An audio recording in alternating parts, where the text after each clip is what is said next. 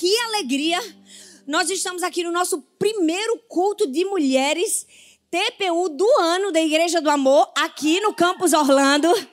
Então, se você está aqui, você já é uma mulher privilegiada, porque você está no 1 de 12. Fala, eu estou no 1 de 12.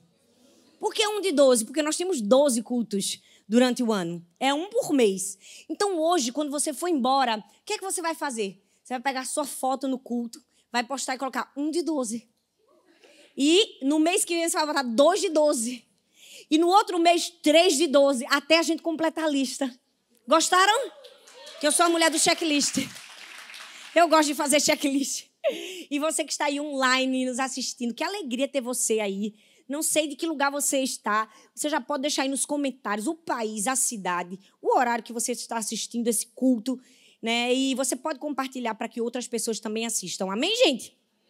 Glória a Deus. Uau, eu fiquei orando e perguntando, Senhor, o que é que o Senhor quer que eu compartilhe no primeiro TPU do ano? O que é que o Senhor quer falar com cada mulher? Né? Qual a palavra que o Senhor quer que eu ministre? E aí, quando chegou antes de ontem, aqui no domingo, Arthur lançou uma palavra profética e disse assim: esse culto de mulheres, as mulheres que chegaram aqui, elas serão animadas. Elas, se tinha alguma mulher desanimada, ela vai ser encorajada, ela vai ser levantada. E eu estava pensando no meu lugar. Agora Deus tem que falar alguma coisa comigo desse tipo aí. Que a palavra profética do meu marido se cumpra. Eu, na segunda-feira cheguei, eu disse: Deus, olha eu aqui de novo. Fala aí comigo, faz alguma coisa especial. E uau, como Deus falou comigo, e eu tenho certeza que Ele vai falar com todas nós essa noite. Amém? Quem está aqui com muita vontade de ouvir a voz de Deus? Glória a Deus. Eu sei que todas nós que estamos aqui, principalmente começo de ano, eu amo esse começo de ano. Essa expectativa que a gente tem, né, de um ano maravilhoso começando, de viver algo novo, de experimentar coisas novas em Deus, de fazer mais para Deus, de fluir, de crescer. Eu amo esse essa sensação, essa expectativa.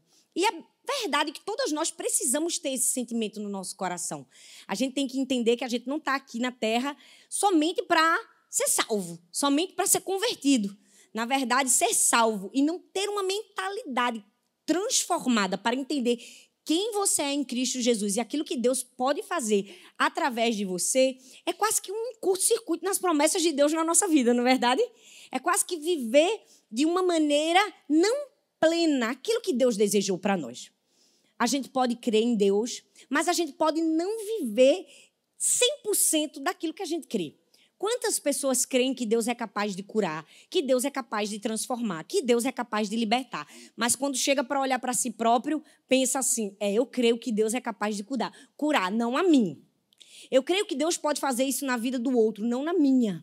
Às vezes, quando nós estamos em situações difíceis, nós temos essa dificuldade de perceber que aquilo que a gente acreditava talvez não era de verdade aquilo que era crível para a gente.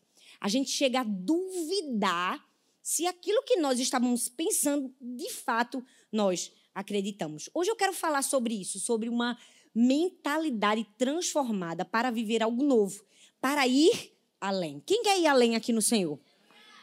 Tenho certeza que todo mundo quer ir além, tenho certeza que todo mundo quer viver algo grande. Mas para isso nós precisamos mudar um paradigma que existe às vezes na nossa mente. Sabe? Às vezes nós estamos presos a coisas que infelizmente, nos trazem familiaridade, e essa familiaridade não permite que a gente viva algo novo em Deus. Quando a gente olha a história dos hebreus no Antigo Testamento, eu sempre me pergunto por que, que aquele povo chorou, não é? Por cebola e alho. Se fosse por uma pizza, né, gente? Se fosse por um sorvete.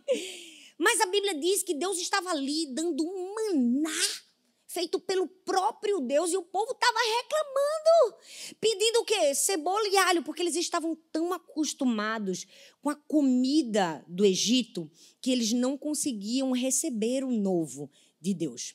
Às vezes a gente até quer, mas a familiaridade com aquilo que a gente já está vivendo não nos permite acessar algo novo. E sabe, início de ano é sim esse momento de ter uma expectativa de acessar algo novo, de viver acima da média, de experimentar em Deus uma nova experiência. E hoje nós vamos aprender na Bíblia, no li livro de Lucas, capítulo 5, do verso 1 ao 11. Eu queria que você abrisse, por favor, a sua Bíblia. Lucas, capítulo 5, do 1 ao 11. E a gente vai estudar a história de um dos personagens que eu mais amo nas Escrituras, Pedro. Mas aqui nós vamos falar do pescador Simão. Não vamos falar de Pedro, o discípulo. Nós vamos entender nessa história como viver além, viver a plenitude daquilo que Deus quer para a nossa vida. Amém? Lucas 5, do 1 ao 11, diz assim: E aconteceu que, apertando a multidão para ouvir a palavra de Deus, estava junto ao lago de Genezaré e viu estar dois barcos junto à praia do lago. E os pe pescadores, e havendo descido deles, estavam lavando as redes. Fala comigo, lavando as redes. Mas fala com vontade, gente. Fala lavando as redes. E entrando num dos barcos, que era o de Simão, pediu-lhe que o afastasse um pouco da terra. E assentando-se, ensinava do barco a multidão. E quando acabou de falar, disse a Simão: Faze-te ao mar alto e lançai as vossas redes para pescar. E respondeu Simão e disse-lhe: Mestre, havendo trabalhado toda noite, nada apanhamos. Por que mandas? Mas por que mandas lançarei a rede? E fazendo assim, colheram grande quantidade de peixes, que se rompia a rede. E fizeram sinal aos companheiros que estavam no outro barco, para que fossem ajudar. E foram e encheram ambos os barcos, de maneira tal que quase iam a pique. E vendo isso, Simão Pedro prostrou-se aos pés de Jesus, dizendo: Senhor, ausenta-te de mim, porque sou um homem pecador pois que o espanto se apoderava dele e de todos que com ele estavam, por causa da pesca que haviam feito. E de igual modo também Tiago e João, filhos de Zebedeu, que eram companheiros de Simão. E disse Jesus a Simão: Não temas, de agora em diante serás pescador de homens. E levando os barcos para a terra, deixaram tudo e o seguiram. Aqui nesse texto nós vamos ver três elementos que vão nos ensinar a ir além na nossa vida.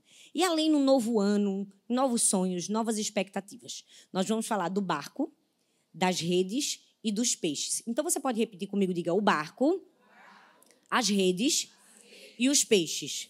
Vamos falar de novo para a gente decorar? O barco, as redes e os peixes. O barco é o primeiro elemento. O texto diz: E viu estar dois barcos à praia do lago. E os pescadores estavam lavando as redes. O barco é um elemento, é um símbolo daquilo que Deus quer nos ensinar a viver uma vida sem desistência. O texto diz que quando Jesus encontra com Simão, Simão estava fazendo o quê? Lavando as redes.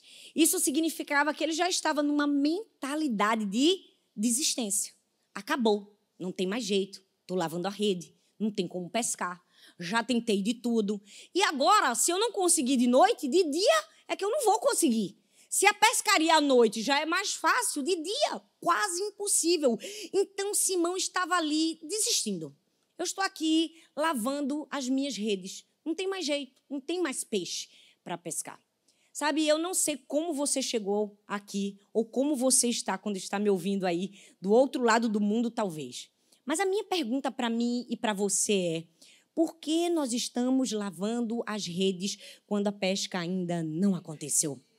Quantas vezes nós tentamos e tentamos e começamos a lavar a rede sem autorização de Jesus? A gente começa a lavar a rede, a gente diz que nada, não tem mais peixe. Ah, Deus, eu desisti, eu já tentei a noite toda. E eu acho que Deus fica olhando para a gente no céu e pensando: eu não mandei lavar a rede. Eu não mandei limpar nada, porque a pesca ainda está para acontecer. Sabe, o barco nos fala disso. Eu amo que Jesus chega para Simão e confronta, confronta esse sentimento de desistência. Jesus é aquele que vai lá e diz assim: Eu não mandei ninguém lavar a rede. Nós precisamos destruir essa mentalidade de desistência na nossa vida. Quantas vezes as dificuldades nos fazem dizer: Vou lavar a rede vou desistir. Não tem mais jeito. Tem gente que até se justifica, né? Diz assim: ah, se Deus quisesse que eu pescasse, ele já tinha mandado peixe para mim. Se Deus não mandou, é porque não é da vontade de Deus. Eu não sei que mania que a gente tem de, no meio da dificuldade, porque não aconteceu, a gente já diz: é, eu acho mesmo que não é da vontade de Deus. E Deus pensando assim: tu nem me consultou. Tu nem me perguntou. Tu nem sequer ouviu a minha voz. Quantos de nós estamos lavando redes quando, na verdade, deveríamos não desistir? Deveríamos estar como Jesus, quebrando todo padrão mentiroso. Sabe, eu amo que Jesus é esse que vem sempre trazer uma ruptura. Você já percebeu que quando Jesus chega, ele chega quebrando todo o paradigma, ele chega quebrando mentiras, ele chega fazendo rupturas, ele chega exatamente destruindo toda e qualquer mentalidade errada. Quando ele diz assim: não, não, não, eu quero que vocês voltem para o mar, é como se Jesus estivesse dizendo: eu não quero essa mentalidade de desistência. Jesus era esse essa pessoa que era profissional em quebrar mentiras, em destruir paradigmas na nossa mente. E Jesus precisa continuar tendo esse papel na nossa vida, porque às vezes a gente não quer ouvir o que Deus tem para nos dizer. Às vezes a gente quer um Jesus legalzinho, né, que não nos tira da zona de conforto. Às vezes a gente até quer aquele Jesus bonzinho que não vai mandar a gente voltar para um lugar que a gente não queria voltar. Mas a gente precisa entender que Jesus está aqui para virar tudo de cabeça para baixo. Aqueles homens estavam ali lavando as redes, e em lavando as redes, Jesus chega e diz assim: voltem para o barco. Volte para o barco. E eu não sei se você sabe, mas voltar para o barco não é tão fácil assim. Voltar para o barco é o mesmo que dizer: volte para o lugar da sua frustração. Volte para o lugar que você falhou. Volte para o lugar que você tentou várias vezes e não conseguiu. Volte para o lugar que você já tinha desistido. Eu estou mandando você voltar para o barco. Quantas vezes a gente não quer voltar para o barco, não é? Porque foi tão duro, a gente tentou tanto e a gente fica, Deus, o Senhor não está entendendo, eu já passei a noite toda lá. Mas mesmo assim, eu amo que Deus não tem pena da gente nesses momentos, né? Deus diz: Eu não estou perguntando nada a você. Eu não estou fazendo nenhuma solicitação, eu estou te dando uma ordem. Volte para o barco. Voltar para o barco é isso. É voltar para o cenário de frustração. Às vezes, voltar para o cenário de dor. Eu não sei qual é o barco que você precisa voltar hoje. Talvez o barco que você precisa voltar é o barco de um casamento falido. Talvez o barco que você precisa voltar é o barco de, de uma carreira acadêmica que você deixou, desistiu, de um sonho que você abandonou. Talvez voltar para o barco é voltar para uma vida de dedicação e de intimidade com Deus que você abandonou. Talvez voltar para o barco é voltar para uma vida disciplinada, de ouvir a voz de Deus. Mas a palavra de Deus para mim e para você hoje é: quebre essa mentalidade de desistência. Pare de lavar as redes e volte para o barco. Jesus olha para Simão e diz assim: volte para o barco. Mas eu amo que quando ele manda Simão fazer esse retorno, é quase que ele estivesse dizendo assim: olha, Simão, voltar para o barco exige algumas coisas. E a primeira delas é sair do lugar de vitimização. Porque quando Deus olha para mim e para você e diz assim: volta para o lugar da tua frustração que eu vou fazer diferente. A gente faz: não, Deus, o Senhor não está entendendo. Eu já sofri muito, Deus, eu passei a noite. A gente começa com aquela ladainha gospel, não é? Eu já estou em jejum há tantos dias e a gente começa a chorar e resmungar e dizer: o senhor não sabe o que eu já passei. Deixa eu te dizer: voltar para o barco exige de você silenciar a voz da vitimização. Exige você, de você parar de olhar para o que aconteceu na noite anterior e perceber que o dia clareou. Perceber que hoje é um novo dia. E que aquilo que aconteceu lá atrás pode não acontecer hoje. Voltar para o barco é uma decisão, é uma escolha minha e sua de parar de perder tempo com o que aconteceu lá atrás e esquecer de viver o que Deus pode fazer hoje. Quantas vezes a gente está tão preso ao passado que esquece de viver o presente? Quantas vezes a gente deixa de viver o presente ou deixa de ganhar um presente de Deus no presente porque a gente está tão preso ao passado e aquilo que aconteceu no passado que a gente não consegue enxergar nem o presente nem o futuro à nossa frente? Quantas vezes Deus vai precisar dizer: para de falar que você passou a noite toda e não conseguiu. Eu só estou mandando você me obedecer.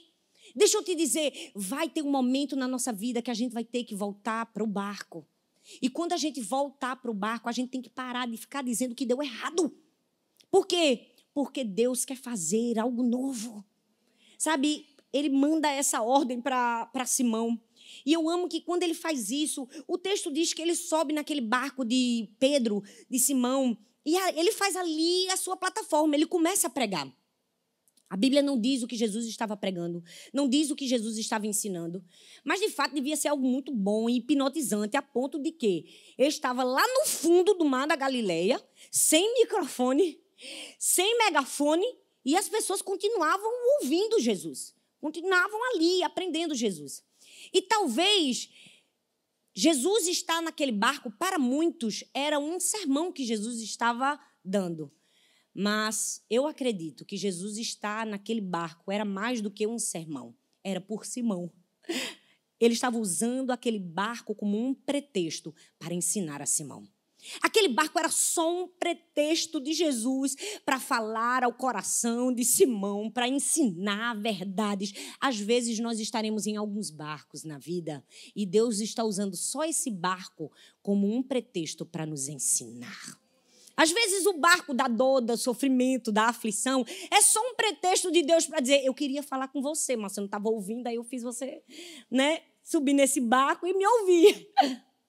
Quantas vezes o barco é só um pretexto daquilo que Deus quer nos ensinar, daquilo que Deus quer nos falar? Tem algo para a gente aprender no barco. Ah, mas eu não quero voltar para o barco da minha aflição, eu não quero voltar para o barco da minha frustração. Pois bem, não vai ouvir a voz de Deus. Porque é lá que Deus quer falar com você. Jesus olha para Simão e diz assim: volta para o barco. E depois ele diz assim: agora eu quero que você leve o barco para um lugar mais profundo. Eu quero que você vá para o fundo. Vá para um lugar de águas profundas. E lá eu quero que você lance as redes. Sabe, nós precisamos entender que às vezes as coisas não estão acontecendo na nossa vida. Às vezes não estamos vivendo aquilo que gostaríamos de viver. Às vezes não estamos recebendo aquilo que gostaríamos de receber. Por quê? Porque estamos no raso. E Deus está dizendo: tem muitos peixes na reserva, mas você precisa ir mais profundo. Tem muitos peixes para você, mas você precisa ir mais fundo. Jesus não estava perguntando para Simão sobre a noite passada, Jesus não estava perguntando para Simão o quanto tinha sido difícil, Jesus estava trazendo um ensinamento para Simão. Ele estava dizendo: vá para o fundo. Sabe, eu amo que quando Deus tem a nossa atenção, tudo no barco muda. Tudo no barco muda. Deus quer a nossa atenção. Deus quer que a gente olhe para Ele e que, à medida que Ele dê direções, a gente obedeça. E às vezes Deus vai dizer assim: Eu só quero que você faça o que eu estou mandando.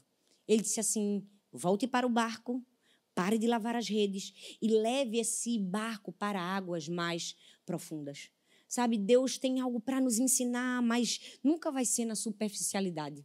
Sempre vai ser em águas mais profundas. Águas mais profundas falam desse momento de derramar a nossa vida, de ouvir a voz de Deus, de estar sensível àquilo que Ele quer nos ensinar. Porque às vezes a gente está se debandando dentro do barco, a gente está reclamando do barco, e Deus está dizendo: o barco é um pretexto para falar com você. Tem coisas preciosas que podem sair desse barco, mas você precisa entender que você precisa ir para águas mais profundas. Sabe qual é o problema da gente? É que às vezes a gente é dono do barco e se esquece que Deus é o dono do mar, não é? A gente acha que o barco tem mais valor do que o mar. Às vezes a gente acha que pode controlar o barco que a gente está. Pode controlar a circunstância, pode controlar a situação. A gente até acha que sabe porque a gente está naquele barco. Deus diz: Você não sabe de nada. Eu vim aqui para te dar uma ordem. Vá para águas mais profundas. Deus está nos convidando, sabe, nessa noite a sermos, sim, como disse Arthur, encorajadas, animadas, porque talvez estejam aqui mulheres que já estão lavando as redes. Estamos lavando, estamos limpando tudo, que eu já desisti de pegar peixe. E Deus está dizendo: Eu não mandei você lavar a rede. Você não terminou a pescaria? Agora que a pescaria vai começar a voltar. Para aquele barco, Deus, é para aquele barco. Volta e agora você vai fazer diferente. Agora eu quero que você vá mais profundo. Eu amo que Pedro foi obedecendo e aprendendo, obedecendo e aprendendo. Aquela era uma escola para Pedro, a escola da não desistência. Deus estava dizendo para Pedro: Pedro, Pedro, eu estou te ensinando a ter fé para persistir. Eu estou te ensinando o que é fé, Pedro. Eu estou mandando você voltar para esse barco porque tem algo que você precisa aprender. Hoje, para lá na frente você aplicar. E eu amo que Pedro aprendeu. Sabe por quê? Porque no começo ele era aquela pessoa instável, o Simão, duvidoso do que Deus podia fazer. Mas eu ainda passei a noite toda, não peguei peixe nenhum. Será que eu ainda vou pegar uma piabinha, como diz lá no Nordeste? Só que ele foi obedecendo, e à medida que ele foi obedecendo, ele foi aprendendo. E eu amo que lá na frente, em um outro momento da vida de Pedro, agora não mais o Simão, agora Pedro, o discípulo, ele prova que aprendeu a lição, do barco. Porque a Bíblia fala que houve um momento em que né, muitos na cidade de Jope estavam em sofrimento, em aflição por causa de uma mulher chamada Dorcas. Ela havia morrido e eles chamaram Pedro para ir até lá para consolar os irmãos daquela igreja. Então Pedro estava em problemas, para variar, né? Porque Pedro parece que quando ele viu o problema ele dizia assim: "Vem cá, ou então o problema via ele disse assim: Eu vou até aí. Outra coisa não, mas ele sempre dava um probleminha. Dava ou não dava, gente? Então Pedro chega lá em Jope. E quando ele chega, ele começa a perceber que aquela mulher era muito especial para os irmãos da igreja. Que ela era amada, que ela cuidava da viúva, que ela costurava roupas, que ela ajudava as pessoas. E estava todo mundo aflito e muito entristecido pela morte daquela mulher. Então Pedro diz assim: eu posso ter vindo aqui, eu posso fazer duas coisas. Uma, eu posso orar por consolação em um funeral, outra, eu posso orar por ressurreição. Sabe, a segunda escolha é um pouco mais difícil. Mas eu aprendi lá no barco que eu preciso ter fé. Sabe, talvez aquela lição do barco foi o que sustentou Pedro para dizer assim: sai todo mundo daqui. Sai todo mundo que não tem fé. Sai todo mundo que pode atrapalhar o milagre. Sai todo mundo que pode duvidar. Ele olha para aquela mulher e diz: Dorcas, levanta-te. E a Bíblia diz que aquela mulher reviveu. Sabe, às vezes nós não entendemos o porquê de alguns barcos na nossa vida. Às vezes Deus está nos preparando não para a consolação de um funeral, mas para a ressurreição de uma mulher. Sabe, às vezes as dores, as aflições estão nos preparando para vivermos milagres maiores lá na frente. Um barco, um barco que estava ensinando para Pedro. Sabe, às vezes nós vamos precisar, como Pedro, abrir espaço para a ressurreição na nossa vida. Lições duras em momentos difíceis, de frustração, de não, de perdas, vão nos preparar para termos uma fé inabalável em Cristo Jesus. E no momento propício de usar a fé, a gente vai dizer: epa, agora é a minha hora. Agora é a hora de eu fazer como fez o meu mestre. Agora é a hora de seguir Jesus. Sabe, eu amo que cada parte da nossa história é como que uma linha costurada por Deus mesmo. Nós vivemos coisas que lá na frente nós começamos a perceber: meu Deus, eu precisava ser treinado nisso aqui. Eu precisava disso aqui. E às vezes são coisas tão pequenas. Eu me lembro que quando eu era mais jovem, eu. Não que eu seja velha, né, gente?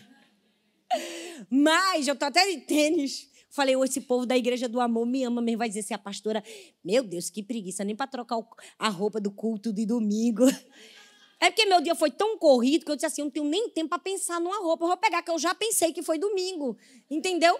Aí eu já visto. Acho que quando eu fui chegando na igreja, o povo olhou assim: eita, pastora nem tomou banho. Gente, eu tomei. Eu só repeti a roupa. Que eu sou ser humano, né? Posso ou não posso, gente? Posso, glória a Deus, ainda bem, ainda bem, glória a Deus. Já até esqueci o que eu estava falando.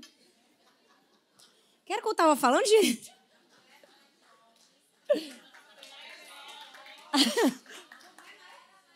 Quando eu era mais jovem, isso. Quando eu era mais jovem, eu fiz direito. Eu passei no vestibular e eu fiquei cinco anos na universidade. E depois eu fiz concurso público, passei, trabalhei. E um tempo nessa área. E depois o Senhor me chamou para o ministério. E durante os anos subsequentes, eu ficava pensando: meu Deus, eu estudei tanto. Eu pensava, que, que eu fiquei cinco anos estudando direito? Às vezes me dava uma ira santa dentro de mim, uma raiva de mim mesma. Porque eu dizia assim, por que, que eu não entrei no seminário antes? E aí, todas as vezes que aparece qualquer problema jurídico para a gente resolver na igreja, quem é que resolve? Eu e Arthur. Falei esses dias, eu não aguento mais a gente resolvendo um negócio de uma árvore que caiu na igreja. Porque vocês pensam que pastor só vinha aqui pregar? É. Se uma árvore cai e dá problema, a gente tem que resolver até a árvore que caiu na prefeitura. É uma confusão. Eu falei, meu Deus, agora eu entendo. Deus está costurando, sabe? Nada se perde na nossa vida. Às vezes a gente acha que um conhecimento pequeno, Deus diz: calma, filha, eu posso usar isso lá na frente. O barco, o barco era um sinônimo da não desistência. Era Deus dizendo para Simão: não desista. Deus está olhando para mim e para você e perguntando: por que você está lavando redes? Por que você desistiu? Deus está mandando você voltar para o barco, para o lugar da sua frustração e dizer: vai ser diferente a partir de agora. Eu quero que você vá para águas mais profundas, porque lá você vai encontrar aquilo que você precisa. Você pode até ser pescador, você pode até ser dono do barco, mas o dono do mar sou eu. Eu que determino como vai ser a pescaria. Mas o segundo elemento depois do barco foram as redes. E as redes nos falam de obediência para agir. O texto diz: Mas, porque mandas, lançarei a rede e fazendo assim colher uma grande quantidade de peixes que se rompia a rede. Não sei se vocês perceberam algo no texto. O texto diz que eles lançaram a rede no singular. Mas quando estavam lavando eram as as redes. Quando Jesus diz assim: "Lancem as redes", eles foram lançaram uma rede. Já entenderam? Eu não sei se vocês estão entendendo onde eu quero chegar. Às vezes, a gente até obedece a Deus, mas a nossa fé é tão pequena que a gente diz assim: eu passei a noite todinha, não veio peixe nenhum. Eu vou jogar todas essas redes? Nada. Eu vou agradar o mestre aqui. Jesus é carpinteiro, ele nem é pescador, nem entende isso aqui. Eu vou só acalmar ele, fazer o que ele está me pedindo, eu jogo uma rede. Só que o texto diz que eles jogaram uma rede e que ela estava se rompendo, porque a quantidade de peixes era tão grande que não era para uma rede. Deus tinha mandado lançar as redes. Às vezes Deus está dizendo, no fundo desse mar tem muitos peixes para você. E você diz, mas eu já lancei tantas redes, não aconteceu. Deus manda, lance as redes, a gente lança só uma e a rede está perto de rasgar, não é? Por causa da nossa obediência incompleta, que é desobediência. Porque às vezes a gente duvida. Eu não sei vocês, mas se eu tivesse lá, eu ia dizer, Pedro, rapaz, em nome de Jesus, melhore. Jesus mandou você lançar as redes, rapaz. Tu vai me lançar uma rede? Vamos falar a verdade, o próprio Jesus falando contigo, tu não é capaz de obedecer imediatamente.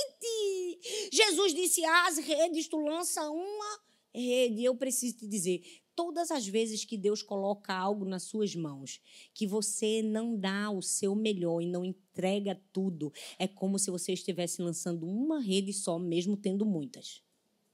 Deus nos deu dons, talentos, aptidões, e todas as vezes que a gente faz aquém do que deveríamos, nós estamos desobedecendo a Deus. É forte, né? Mas é verdade. Todas as vezes que você não entrega 100%, é uma desobediência. Deus estava dizendo: lancem as redes, mas eles lançaram uma rede. Toda vez que Deus disse assim: traga as redes, traga todas, por favor. Dê o seu melhor. Faça 100%. Entregue tudo. Faça com paixão. Sabe por quê? Porque é isso que vale. Nós precisamos ter obediência para agir. Eu amo que em um momento eles estavam lavando as redes e em outro momento as redes estavam quebrando. Já percebeu? Que um momento a gente pode estar tá desistindo, no outro, para um momento a gente pode estar tá com tantas bênçãos que já não está mais nem conseguindo segurar com as próprias mãos. Só Deus pode fazer isso, gente. Tirar a gente de um cenário de falência, de dor, de frustração. E do nada no outro a gente está em abundância, sobrando. Tem peixe aqui para dar, vender, emprestar, alugar. Deus faz isso. Mas Ele quer ver em nós um coração obediente. A gente não pode olhar para Deus com limitações quando a gente tem um Deus ilimitado. A gente não pode olhar para Deus pensando que Ele vai dar três peixinhos se Ele é dono do fundo do mar. A gente não pode olhar para Deus pensando, será que Ele pode fazer até isso? Quando Deus é poderoso para fazer infinitamente mais além daquilo que pedimos ou pensamos. Nós precisamos ter uma obediência 100%. Quando Jesus disse assim, traga suas redes, traga tudo. Quando Jesus disse assim, dê alguma coisa, dê o seu melhor. Quando Deus te der algo, faça 100%. Sabe, entregue de coração. Quem me conhece sabe, eu sou uma pessoa assim, ah, 100%. Na verdade, eu sou um pouco mais de 100%, né? Eu sou mil por cento. E se eu vou fazer alguma coisa, não me chame se eu não for colocar 100% do meu coração ali. Eu gosto de fazer com alegria, gosto de fazer com paixão, eu gosto de fazer o melhor. Eu não sei andar na linha do meio, na mediocridade. Isso me... não sou eu. Não é quem eu sou. Agora mesmo a gente lançou a Tu incrível. As pessoas veem, ah, que lindo, né? Mas não sabe que aquilo seis meses, oito meses antes a gente já estava tudo arrumado. E foi, e voltou, e foi, e voltou, tira isso, bota aquilo, e isso e aquilo. E sabe o que é isso, gente? É Deus nos deu algo. Se a gente vai fazer, vamos fazer o nosso melhor. Vamos fazer com tudo que a gente tem. Se Deus disser assim, traga as redes, leve tudo. Se Deus disser assim, jogue as redes, jogue toda. Por quê? Porque Deus é capaz de sobrepujar tudo aquilo que a gente pode pensar e imaginar. Tem muito peixe na reserva. Fala assim, tem muito peixe na reserva. Por que, que eu estou lançando uma redezinha só? Não é? Eu amo que esse texto, quando a Bíblia fala que eles lançaram a rede, foi tanto peixe que eles não conseguiram puxar de volta. Então eles tiveram que pedir ajuda aos homens que estavam na costa. E outros homens vieram para ajudar a carregar tamanho era a quantidade de peixes. Não sei se você consegue fazer nessa visualização né, de um pescador puxando. Eu consigo porque eu sou do Nordeste. E é bonito de ver eles assim, ó, joga a rede. Depois, quando vai puxar, é trabalhoso, porque vem pesado. E o texto diz que quando eles chamam outras pessoas para ajudar, isso nos ensina outro princípio. De que na nossa vida quando nós estivermos em momentos de colher também na nossa pescaria, a gente nunca faz uma pescaria sozinha. A gente sempre vai estar acompanhado de pessoas e é importante a gente poder contar com pessoas. Por quê? Porque o inimigo, às vezes, ele vem contra nós com uma legião, mas se a gente tem muita gente, a gente volta contra ele com um exército, não é? Se a gente está sozinho, como é que a gente luta? É por isso que eu sempre falo e eu sempre ensino às mulheres: vamos ajudar umas às outras, vamos amar umas às outras, vamos ser coparticipantes, vamos ser amigas, vamos nos defender. Por quê? Porque às vezes nós vamos enfrentar batalhas que a gente vai precisar de um exército do nosso lado. Amiga, vem aqui, que é muito peixe, eu preciso de alguém para me ajudar a carregar. Quantas vezes nós não precisamos de ajuda quando não tinha peixe na nossa rede? Não é verdade? Quando a gente precisou de uma amiga para orar para Deus mandar um peixinho só. A gente precisa de pessoas assim. Mas a gente também precisa de pessoas que sejam capazes de dizer assim: menina, Deus te deu sobrando, vou te ajudar a carregar. É isso. Nós precisamos das pessoas. A gente vive num mundo onde a secularização entrou na igreja. É um discurso contra pessoas. Cuidado com as pessoas. Olha fulano, olha cicrano, parece que você está acima. E eu amo que o evangelho vai contra tudo isso. O verdadeiro evangelho é você abrir mão da sua própria vontade por amor a pessoas. A gente não só vai andar com pessoas legais, não, na vida, não. A gente não só vai andar com pessoas boazinhas, não. A gente vai andar com gente processado. A gente vai precisar ter gente difícil na nossa vida para a gente ajudar, para a gente ser mão amiga. Se a gente ficar fazendo seleção para andar com a gente, opa, a gente é Deus, é. A gente está num patamar na prateleira de cima, para andar comigo, tem que passar no meu crivo. Eu falo, sim, belezinha. Quem tu pensa que tu és? Não é? Por quê? Porque, gente, sem querer, sorrateiramente, esse engano entra na nossa mente. E a gente fica fazendo uma seleção. Não converso, só converso com pessoas que podem me acrescentar. Esse discurso não é evangelho, tá? Pode ser outras coisas que eu não vou dizer o que é. Mas não é o evangelho. Igreja de Cristo é isso. É ajudarmos uns aos outros. Sabe? É aquele irmão que é novo na fé, é aquele irmão que. Ah, eu não ando né, com pessoas. Eu não vou nem dizer, porque senão eu estou soltando demais aqui. Mas você já me entendeu. Entendeu ou não entendeu? Então, para de fazer seleção natural. Você precisa de pessoas. Eu sempre digo: pessoas ferem, mas pessoas curam. Não desista das pessoas. Tem gente que entra na nossa vida para somar, para ajudar, para abençoar. E tem gente que entra na nossa vida só para testar o nível da nossa fé. Só para testar o nível da nossa paciência. Ontem eu fui fazer feira no supermercado. Gente, minha família é grande. Eu tenho muitas pessoas na minha casa. Eu fiz a feira, três carrinhos. Porque eu fiz a feira do mês. Calma, gente. Porque eu coloquei material de limpeza. Ai, meu Deus. Eu tenho três crianças, minha mãe, minha funcionária, minha irmã, todo mundo lá em casa. Fiz a feira. Gente, o menino que estava no caixa, eu acho que ele era novo no supermercado. E ele era bem lento, olha, pegou uma acelerada. Gente, ele bem devagarzinho, passando item por item. E vocês sabem o processo que é fazer uma feira, né? A gente tira da prateleira, bota do carrinho, tira do carrinho, bota na, na esteira, tira da esteira, bota no saco, tira do saco, bota no carrinho de novo. E depois do carrinho a gente vai tirar para botar na mala, e da mala a gente vai tirar para colocar. Enfim, estávamos eu e Milka fazendo a feira. Quando a gente finalmente termina, quando está quase nos últimos itens e todas as compras dentro do saco, o menino coloca a mão na cabeça e se desespera cancelou a compra. Porque passou o tempo. E aí ele olha para mim e diz que, no caso, se eu quisesse comer esse mês, a feira tinha que passar toda novamente. Sim, gente, essa que já estava guardada nos sacos. Que já estava no carrinho. O Milka disse: Meu Deus, não, Thalita, não tem condições de fazer essa feira toda de novo. É melhor a gente ir embora. Eu digo, minha querida, você vai embora e vai comer o quê? Vai viver de luz? Não, não, não a gente vai voltar. Aí o bichinho, ele tava assim, ele já tava com vergonha, porque ele tinha causado todo aquele transtorno, as pessoas na fila, tudo me esperando, todo mundo olhando para mim. Eu falei, eu não sei falar uma palavra. Meu pai, eu digo, não tem nada não, moço. Eu digo, Milka, fala aqui para ele. Não tem problema, a gente volta todos os carrinhos, a gente volta, que a gente é crente. Deus está ensinando a gente a ter paciência. Eu digo, vamos, tirando.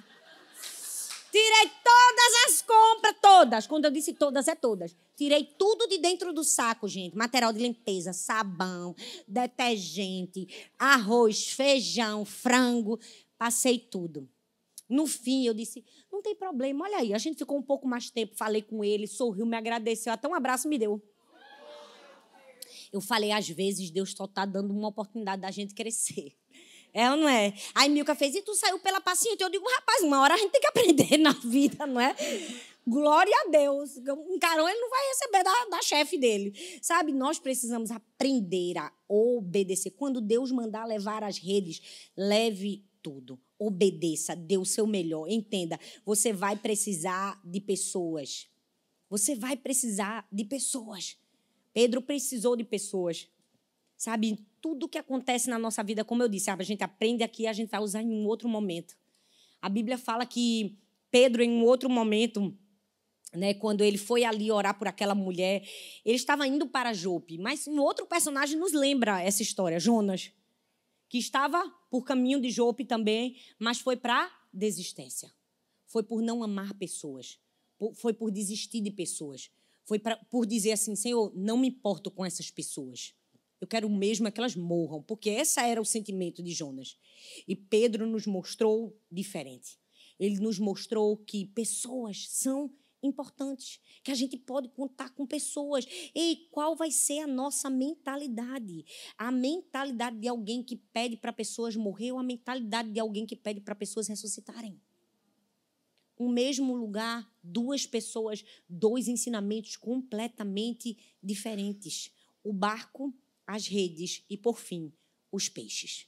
Os peixes nos falam da graça de Deus, da graça para a gente viver. A Bíblia diz: quando Simão Pedro viu o que havia acontecido, ajoelhou-se diante de Jesus e disse: Senhor, ausenta-te de mim, porque eu sou um homem pecador. Não temas, de agora em diante serás pescador de homens. Os peixes significam exatamente isso: a graça de Deus na nossa vida. Significa que a gente vai precisar aprender a obedecer a Deus? Sim. Vai precisar parar de lavar rede? Sim. Vai precisar dar fim ao sentimento de desistência? Sim. Vai precisar ter que ir mais profundo? Sim. Vai precisar jogar a rede quando já tinha jogado um milhão de vezes? Sim. Vai precisar contar com a ajuda de outras pessoas? Sim. Mas tem uma hora que a gente vai aprender e vai precisar aprender a receber também. Parece simples, né? Todo mundo quer receber, mas você já percebeu que às vezes a gente tem dificuldade de perceber que é o favor e a graça de Deus na nossa vida? Deixa eu te dizer, todos aqueles peixes não eram frutos da autossuficiência de Simão, não eram frutos da justiça própria de Simão, não eram frutos do trabalho de Simão, eram frutos da graça de Deus. Ele conseguiu perceber isso. Ele disse assim: Deus, olha só, se afasta de mim, porque eu não fiz nada para pegar esses peixes. Eu não fiz nada para merecer peixe algum. Por que, que o Senhor encheu desse jeito a minha rede? Não, não, não, eu não quero. Ei, é a graça de Deus na nossa vida. Você já percebeu que tem momentos que Deus vai nos fazer colher fora da estação? Além do que a gente plantou? Ele vai nos dar mais do que a gente merece. Ele vai superabundar na nossa vida. É o que a gente fez? É não, gente. É graça de Deus. E a gente precisa aprender a receber os peixes. Fala assim: eu preciso aprender a receber os peixes. Porque tem um momento que Deus diz assim: meu amor tão gracioso por você sobrepuja o seu trabalho. A gente foi acostumado a lidar com Deus e Pedro e Simão e todos os outros estavam em um relacionamento baseado em obras em lei, naquilo que eles podiam fazer. Mas Deus estava trazendo uma nova dimensão de relacionamento. É isso que é a justificação. É, a gente fala justificação pela fé, na verdade, é justificação pela graça por meio da fé. Porque não é o tamanho da nossa fé, é o tamanho da graça de Deus. Não é o tamanho daquilo que eu acredito, é o tamanho do que Deus pode fazer de maneira graciosa por mim. Se fosse só fé, a gente tava tudo era frito, porque um dia a gente acorda cheio de fé e tem outro dia que a gente tá que não aguenta ver ninguém, não é? É ou não é, minha gente? É. Se fosse depender da fé, tem momentos que, que, se você acordou bem, fez seu devocional, tomou o café, tá cheio de fé. A depender do que seu filho fez no café da manhã e ter derramado no chão, né? A fé vai para onde? Vai para baixo. É por isso que nós precisamos entender. Ei, tem momentos que nós vamos ser agraciados. Porque não, não, não é a quantidade de fé que eu tenho, é em quem eu coloco a minha fé.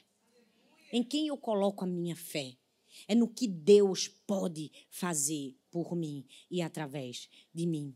Sabe, nós precisamos aprender a receber.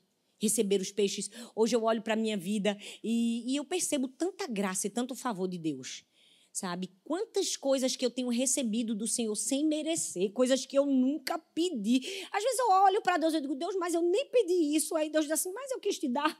O que é isso? São os peixes. É a graça de Deus é aquilo que Ele quer nos dar, é aquilo que Ele quer nos favorecer, Ele quer nos entregar. E nós precisamos aprender a receber a Sua graça também. Sabe, o texto diz que quando Pedro olha para Jesus e diz assim: Mas Jesus, assim, se afasta, não merecia nada disso. Jesus diz assim: Eu vou fazer de você pescador de homens. Eu fico imaginando a atenção de Pedro. Era muita coisa para ele administrar na mente. Uma hora ele era um fracassado, de repente ele era um milionário dos peixes, né? Uma hora ele não tinha nenhum, de repente ele tinha muitos. E ao mesmo tempo ele estava recebendo um convite de ser pescador de homens. Eu acredito que era muita tensão e às vezes quando estamos sob tensão não percebemos que a tensão pode nos levar ao crescimento. Esses dias, a minha professora Lúcia, a minha personal trainer, estava treinando comigo na academia.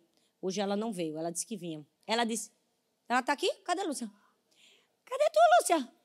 Ela disse assim: que quando eu chegasse, chegasse na igreja, ela ia olhar para mim e ia dizer assim: pague 10, que faltou hoje na aula.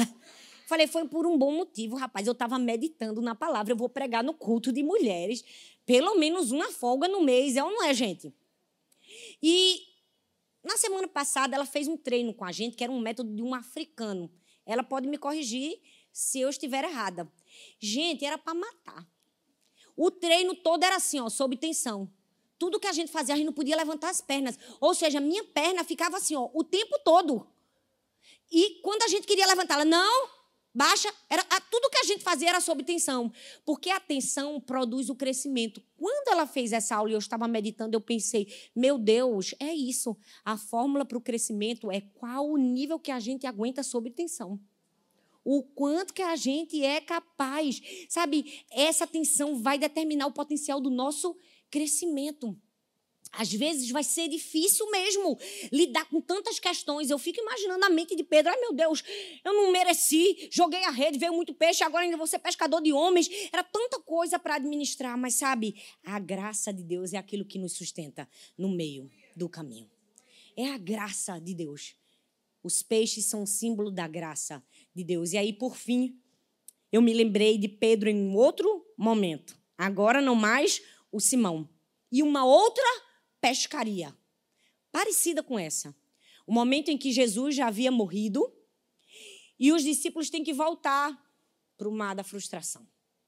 Olha bem para mim. Eles haviam sido pescadores de homens, eles tinham andado com Jesus, feito grandes obras, e de repente Jesus morre. E aí Pedro diz assim: Eu vou pescar. E os outros disseram: A gente vai com você. E aí, no meio daquela pescaria, daquele momento que era quase que um retrato fracassado daquilo que eles estavam vivendo, o texto diz que naquele momento eles têm uma experiência especial. Jesus está do outro lado da margem, preparando uma comida. E quando Jesus o chama, Pedro não hesita. Ele diz assim: Eu não vou errar de novo. Agora eu sei quem é mais importante. Agora eu sei que não é sobre peixe, é sobre o mestre. E o texto diz que, Jesus, que Pedro mergulha na água e corre em direção a Jesus. Por quê? Porque eles estavam pescando e não recebiam nada. Então Jesus disse assim: lança do outro lado. E quando eles lançaram do outro lado, de fato, eles colheram muitos peixes, mais de 150 peixes. Mas nesse momento que eles colheram 150 peixes, e, e, e, Pedro percebe que era Jesus, ele mergulha na água e vai até Jesus. E sabe, eu fiquei meditando nesse texto e pensando: Pedro deixou para trás uma pescaria grande de mais de 150 peixes, colocando Jesus em primeiro lugar. E todas as vezes que nós colocamos Jesus em primeiro lugar, aqueles peixes que talvez nós abandonamos, nós vamos receber do próprio mestre de uma outra maneira, porque Jesus já estava preparando o jantar. Já tinha peixe na brasa. Ele já estava com tudo pronto. Ele só dizia assim: ó, traz o peixe de vocês só para acrescentar. Eu já estava fazendo o jantar. Deixa eu te ensinar um princípio. Todas as vezes que você coloca Deus em primeiro lugar, todas as vezes que Jesus for mais importante do que sua rede, do que os seus peixes, do que os seus sentimentos, do que suas emoções, do que aquilo que você está vivendo. Você receberá aquilo que ele preparou só para você. Não é um peixe que todo mundo colheu, não. Não, é o jantar que ele vai fazer só para você. Sabe, eu queria que você ficasse em pé no seu lugar. Essa é uma palavra.